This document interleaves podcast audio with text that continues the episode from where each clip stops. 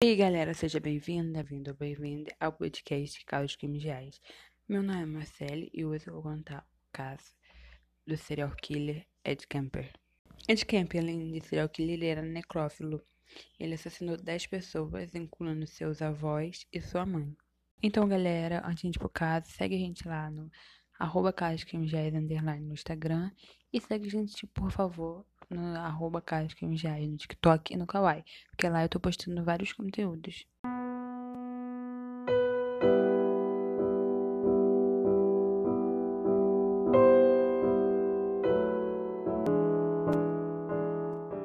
Edmundo Emil Kemp III nasceu no dia 18 de dezembro de 1948, em Burbank, na Califórnia. Sua infância foi um pouco perturbada. Quando ele era criança, seus pais se divorciaram e a mãe dele resolveu se mudar para Montana com as irmãs dele e ele. Clarnell, sua mãe, era muito rígida e abusiva com Kemp. Ela sempre humilhava ele. Ela fez ele dormir no porão por achar que ele abusaria sexualmente de suas irmãs. Ed até tentou ir morar com o pai, mas não deu certo porque ele sempre brigava com o irmão dele, de pai de pai. Então Ed foi mandado para morar com seus avós. Mas quem pergunta que sua avó era igual sua mãe, controladora e abusiva com ele. Aos 15 anos, morando com, sua, com seus avós, Kemper cometeu seu primeiro crime. Quando ele estava brigando com sua avó, ele deu dois tiros de espingarda nela e, mesmo depois de morta, ele esfaqueou-a. Então, Kemp esperou seu avô chegar, pois ele tinha ido no mercado. E quando seu avô chegou, o matou também, e em seguida ele ligou para a polícia. Kemper foi diagnosticado com esquizofrenia paranoide por psiquiatras e cumpriu pena no Hospital Estadual de Atascadero como um criminoso juvenil. Aos 21 anos, ele foi solto após convencer os psiquiatras que ele estava reabilitado, então ele voltou a morar com a mãe, mesmo com os médicos falando que não seria uma boa ideia. Então, lá na casa da mãe, naquela cidade, ele tentou ser policial, porque era um dos seus sonhos, mas por conta dessa altura, que era dois metros, ele não passou. Ele ficou muito frustrado com isso e, como consolo, ele comprou um carro do mesmo modelo da polícia e comprou mais armas. A relação da mãe de Kemper Kemper ia de mal a pior. Ela humilhava dizendo que nenhuma menina iria amar ele e debochava da aparência dele. Nessa época, ele começou a dar carona para universitárias. Sua intenção era ficar perto de mulheres. E ele disse para elas que levaria elas para a Universidade de Stanford. Mas elas não sabiam que ele tinha modificado as portas do carro, que agora só dava para abrir do lado de fora, evitando que as vítimas conseguissem sair. Ele levou as vítimas para um lugar isolado. Lá ele algemou a Melvin, enquanto manteve a Anita no porta-malas do carro. Depois, ele estrangulou a Mel e depois a Anita. Já mortas, ele colocou elas no porta-malas e foi em direção à sua casa, mas no caminho, um policial parou.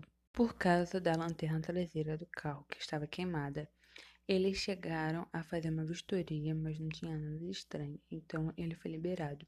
Depois, Kemp chegou em casa e colocou os cadáveres em posições sexuais e os fotografou. E depois ele fez necrofilia com os corpos. Mais tarde, Kemp esquartejou os corpos, depois dividiu-os em saco de lixos e levou para uma montanha. No dia 14 de setembro de 1972, Kemp deu carona para Aiko Cole, que tinha 15 anos. Ela estava indo para a aula de dança. Ele abusou sexualmente dela e depois matou ela. Kemper colocou ela no porta-malas e foi para um bar beber um pouco. E mais tarde ele foi para casa e fez a mesma coisa que ele tinha feito com a Mel e com a Anita. Sua próxima vítima foi no dia 7 de janeiro de 1973. Kemp ofereceu carona e matou Cindy Skull e ele jogou os restos mortais em um penhasco, mas preferiu ficar com a cabeça dela.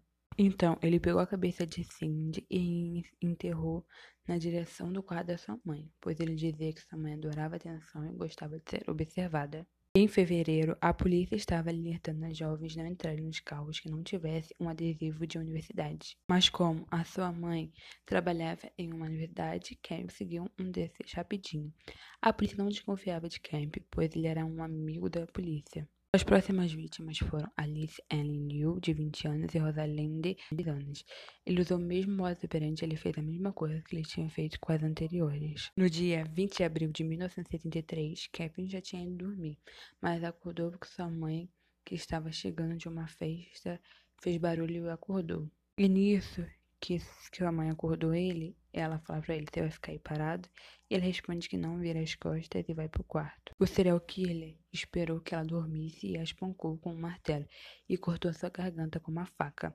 Jogou as cordas vocais dela no triturador, mas o triturador jogou de volta as cordas vocais e caiu em Kemper. Além disso, ele a decapitou e fez sexo oral com a cabeça de sua mãe. E depois usou a cabeça como alvo de dardos. Mais tarde, ele ligou para Sandy Hallett, que tinha 59 anos e era amiga de sua mãe. Ele chamou ela para jantar. Chegando lá, ele estrangulou ela e colocou ela no guarda-roupa, como ele fez com a mãe dele. Então Ed pegou o carro e foi em direção até o Colorado, pois ele pensou que a polícia estava atrás dele. Mas ele ficou frustrado, pois ele queria que a atenção dos policiais e da mídia estivessem olhando por ele, procurando ele e ele tinha visto que isso não estava acontecendo. Então ele ligou para os policiais e confessou os crimes. Após isso, ele ficou lá esperando a polícia chegar para prender ele. Em 1903 foi o julgamento de Kemp. Ele foi julgado e condenado à prisão perpétua. Ele passou um tempo na California Medical Facility, mas depois foi mandado para a prisão de segurança máxima de Foxton e está lá até hoje com seus 72 anos. E nas reuniões sobre uma possível liberdade condicional, Kemper sempre nega, pois ele prefere ficar na prisão. Mas antes de acabar esse episódio, eu quero falar duas curiosidades sobre o Kemper. O Kemper ele chegou a ajudar o FBI em fazer perfis de serial killers e o seu QI é de 145. Então, galera, esse foi o caso de hoje sobre o Ed Kemper. O que vocês acharam desse caso? Eu vou deixar uma foto do Kemper e do caso todo lá no Instagram, arroba underline, pra vocês verem as fotos e comenta lá o que vocês acharam sobre esse caso. Então, galera, até semana que vem com um episódio novinho e tchau!